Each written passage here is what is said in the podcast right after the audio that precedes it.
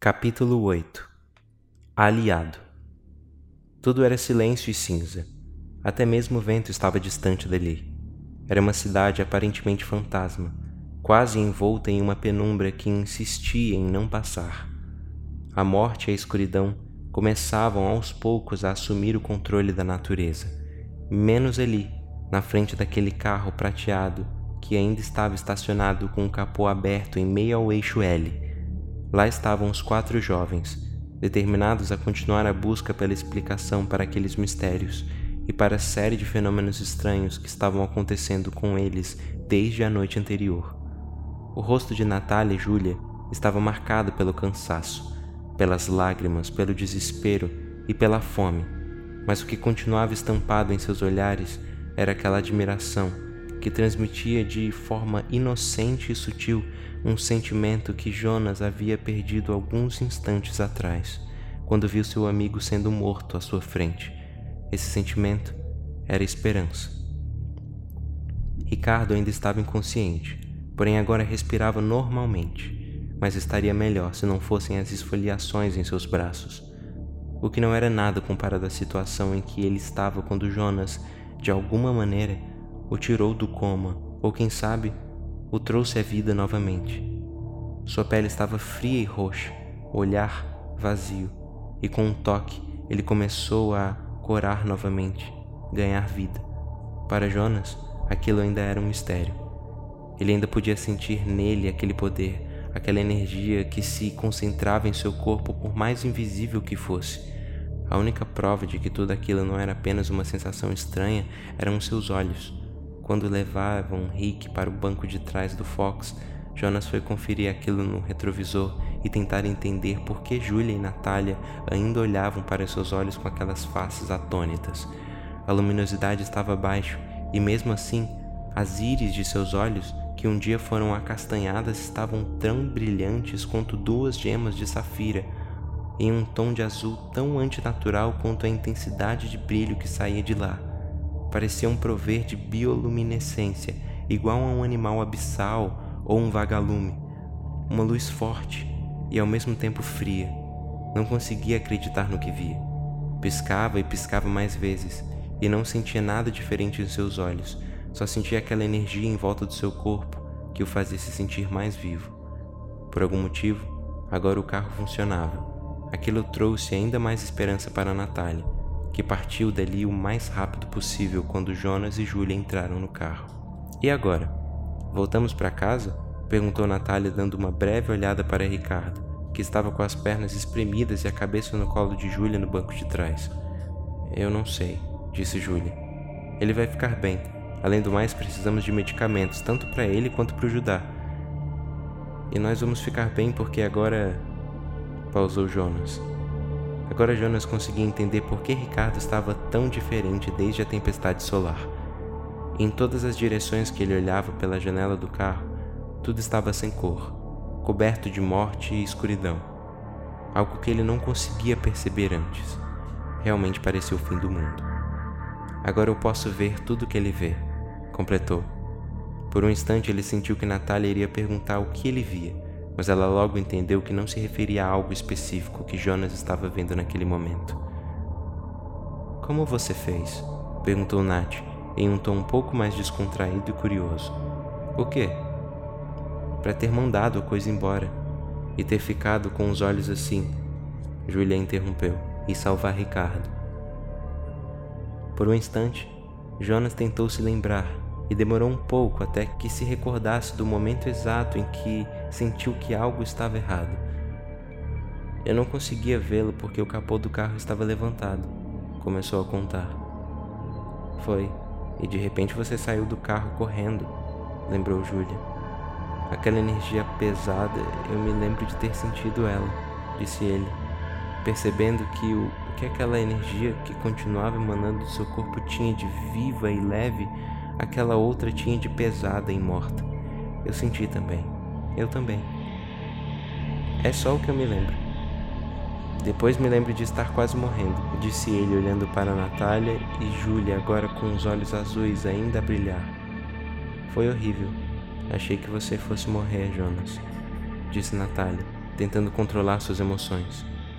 Os olhos marejavam e ela tentou esconder olhando para a pista e voltando a se concentrar na direção. Da outra vez, foi mais rápido. Dessa vez você ficou muito mais tempo, parecia que estava lutando. Dizia Julia em um tom de voz seco e baixo, até dizer a última palavra. Eu acho que foi quase isso. Uma luta, falou. Eu também achei que dessa vez você não iria conseguir, mas você acordou de repente disse Julia, mais animada. Você gritou, ah! Como se tentasse resistir, sabe? explicou Natália. Isso. E então você abriu os olhos e eu pude sentir uma força, uma. uma aura à sua volta.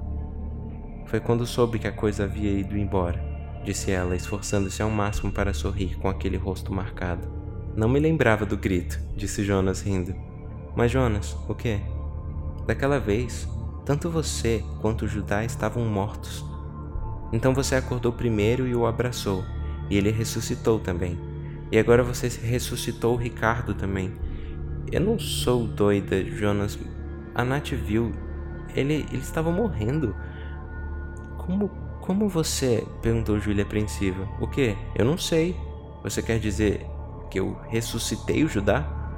O Rick foi o primeiro a ver as coisas. A Nath tem visões. E essa pode ser a sua habilidade, Jonas. É isso que eu tô dizendo. Falou Júlia de modo analítico.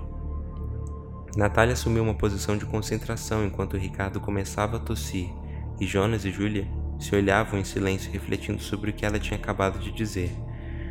Preciso contar uma coisa, disse Natália de repente. Diz. Não sei se lembram, mas antes de o carro parar, eu estava contando para vocês de um sonho que tinha tido falava ela, ainda bem concentrada na estrada, por mais vazia que estivesse. Sim, disseram Jonas e Júlia quase ao mesmo tempo. Eu me lembro que tinha muitos, mas muitos, com os olhos totalmente escuros nos seguindo, correndo atrás de nós. Foi horrível.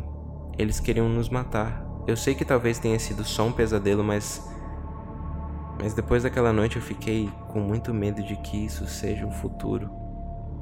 Natália deixou que seu medo a controlasse por uns instantes, mas Jonas viu o momento em que ela decidiu assumir o controle novamente. Nath.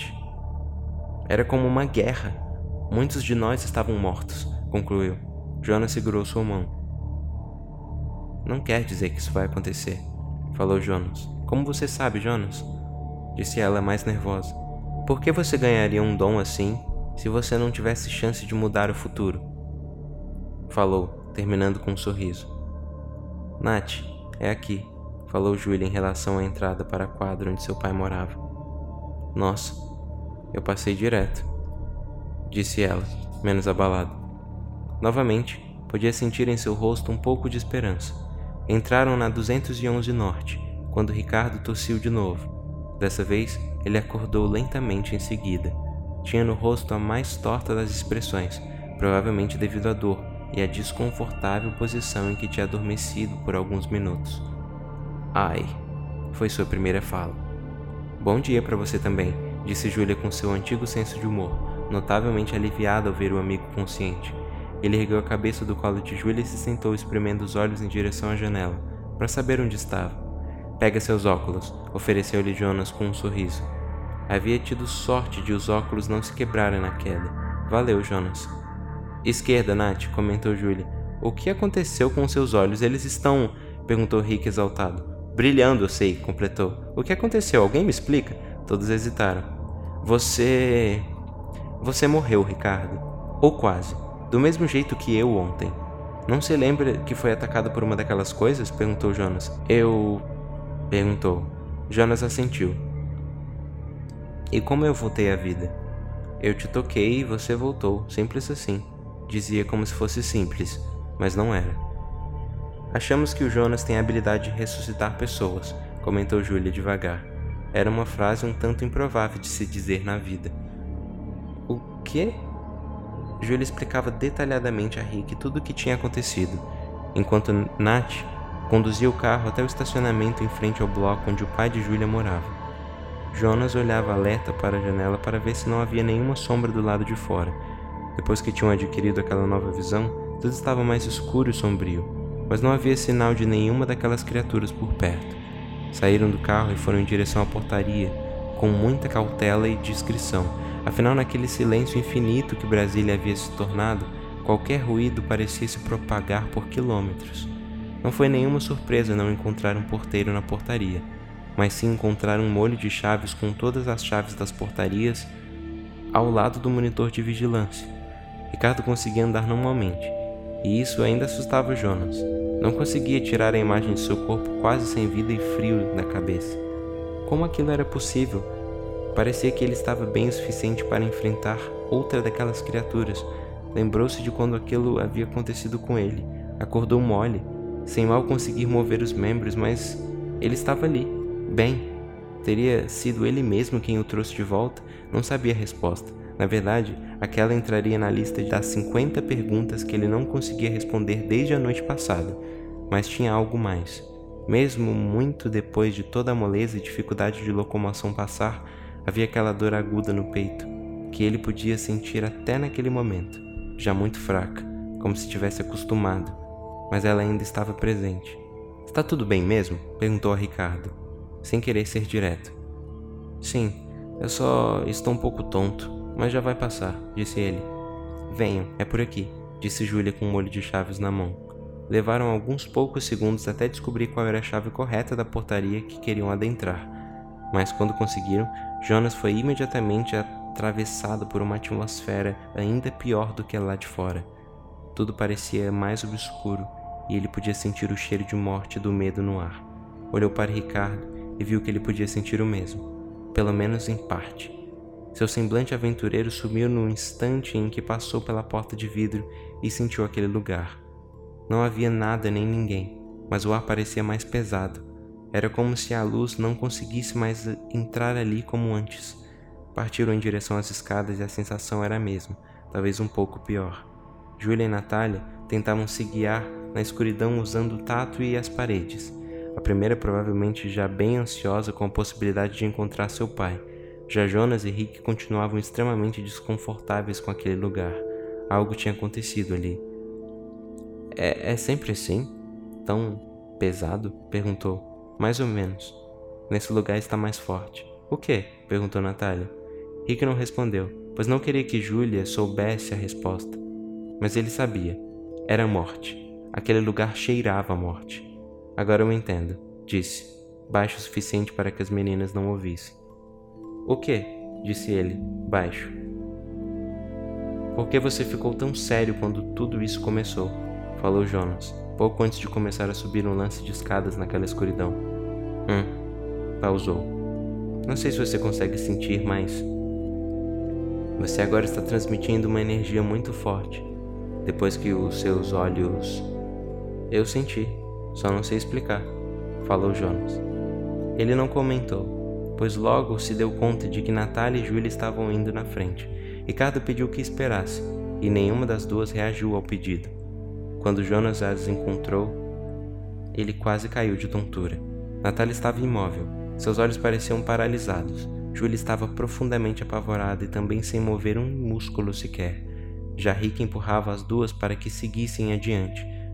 Foi quando ele a viu. A mulher morta, disposta em meio às escadas, usava um vestido longo e florido. Parecia ter uns 30 anos. Era branca e tinha cabelos vermelhos. Sua pele aparentava estar muito fria e poderia estar ali desde ontem à noite. Seu olhar estava vazio, não havia nem mais uma gota de vida ali. Parou diante daquela mulher e olhou para sua mão. Foi quando ouviu a voz de Ricardo. Jonas, podem ir na frente, eu já vou, disse, ainda fitando a palma de sua própria mão. Por uns segundos, os barulhos dos passos de Natália, Júlia e Ricardo continuaram pausados, até que seguiram para cima, em direção ao apartamento 311. Seria Jonas capaz de ressuscitar aquela mulher? Essa era a pergunta que ele não conseguia deixar de se fazer.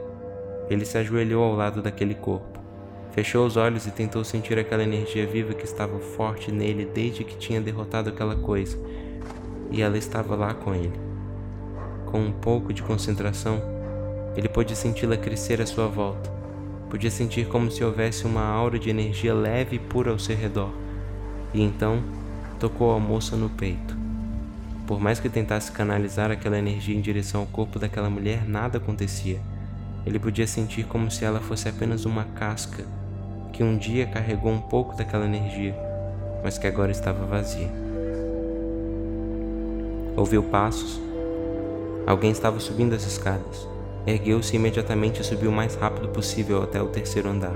Empurrou a porta vermelha e metálica de entrada das escadas de incêndio com violência, então foi em busca do apartamento 311.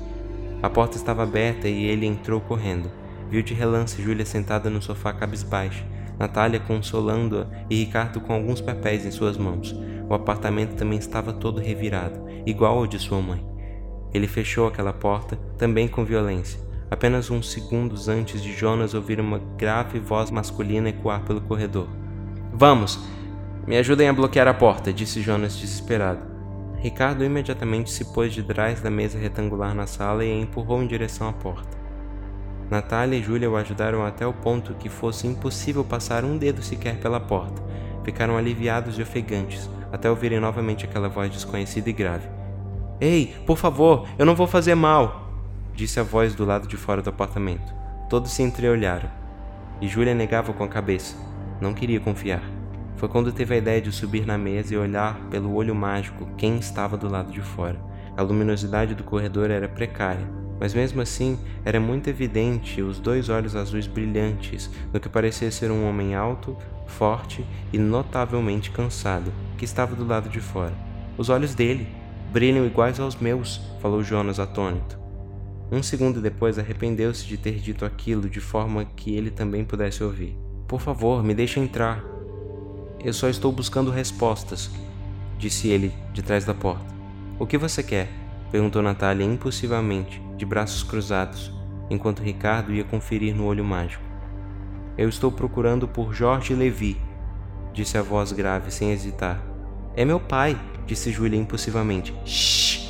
exclamou Rick instantaneamente. O que, o, o que você quer com ele? perguntou Julia extremamente exaltada e curiosa. Uma pausa se fez. Eu acho que ele sabe o que está acontecendo, ou pelo menos faz ideia. Por favor, me deixe entrar. Se você é filha dele, talvez você possa me ajudar a salvar meu pai. Os quatro se entreolharam novamente. Jonas queria abrir a porta e deixá-lo entrar, porque queria perguntar-lhe como ele fez para que seus olhos estivessem tão azuis e tão brilhantes quanto os seus. Júlia não tinha nenhuma pista do pai e nem de sua mãe, mas talvez aquele homem do lado de fora pudesse lhe oferecer alguma informação que lhe ajudasse a encontrá-los. Não foram necessárias palavras de Júlia para entenderem que ela queria abrir a porta. Jonas ajudou Rick a remover a mesa e logo a porta se abriu, revelando um jovem forte, de pele clara e da mesma altura que Jonas, de cabelos castanhos e os olhos radiando aquela luz azul como safira. Vestia um jeans azul escuro e uma camiseta preta lisa e bastante amassada. Entrou no apartamento com as mãos erguidas para demonstrar que não oferecia perigo a ninguém. Com licença, disse, fechando a porta. Então, o que você sabe sobre o meu pai? perguntou Júlia antes que ele pudesse se apresentar. Sei que ele trabalha com o meu pai há muitos anos. Os dois eram grandes amigos. Acho. Até já devo ter te visto alguma vez, disse ele, com a voz doce e grave ao mesmo tempo. Meu nome é Rodrigo. Eu não me lembro de você, disse ela em um tom menos ofensivo. Porque você era bem pequena, disse ele abrindo um sorriso logo em seguida. Júlia fez uma careta. Tanto Jonas quanto Ricardo e Natália haviam tido uma excelente primeira impressão de Rodrigo por sua gentileza e por sua aparência. Também estava sujo e cansado e parecia ter passado por alguns apuros. Jonas, e provavelmente Ricardo também, sentia mais daquela energia viva em volta dele. Você veio até aqui por nada. O meu pai sumiu, disse Júlia lamentando-se. Eu sinto muito, disse Rodrigo. O que houve com seu pai? perguntou Ricardo, pegando os papéis que tinha jogado no chão no momento em que Jonas entrou no apartamento ofegano. Ele. Ele foi possuído por um espectro, mas sobreviveu, contava ele, olhando para Jonas agora. De, de alguma maneira, ele conseguiu bloquear a sua mente, e como. É como se. É como se meu pai e o espectro estivessem congelados dentro da mente do meu pai mas eu não consegui ajudá-lo. Todos eles se entreolharam mais uma vez. Nossos pais, de alguma forma, parecem saber o que está acontecendo. Por isso eu, tô procurando meu pai, concluiu ele, pegando uma cadeira da mesa para se sentar. Estávamos procurando seu pai, Rodrigo, disse Ricardo convicto. O quê? Perguntaram imediatamente Júlia, Jonas e Nath ao mesmo tempo. O nome dele é Elias Barreto, não é? Disse Ricardo lendo os papéis em suas mãos. Sim. A mente de Jonas havia ficado na parte em que ele contou sobre a condição de seu pai. Natália havia pensado a mesma coisa, tanto é que ela assentiu silenciosamente para Jonas do outro lado da sala. Ricardo se dirigiu até Jonas e lhe ofereceu as folhas que havia analisado detalhadamente, a fim de que ele tirasse as suas próprias conclusões sobre o que estava escrito lá. Era um texto enorme, como uma espécie de relatório científico. Ele, então, passou seus olhos sobre as linhas daquele texto que tinha carimbos e o logotipo da UNB no canto superior esquerdo, quando algumas partes lhes chamaram a atenção. Pesquisa de caráter ultra secreto acerca do efeito antifotoelétrico, obtenção de espaços vazios ou buracos que emitiam grande quantidade de energia eletromagnética e energia escura. Li em voz alta, profundamente em dúvida. Sob o comando da pesquisa, o Dr. Elias F. Barreto e sob a supervisão de Jorge Levi e autorização do Ministério da Ciência e Tecnologia.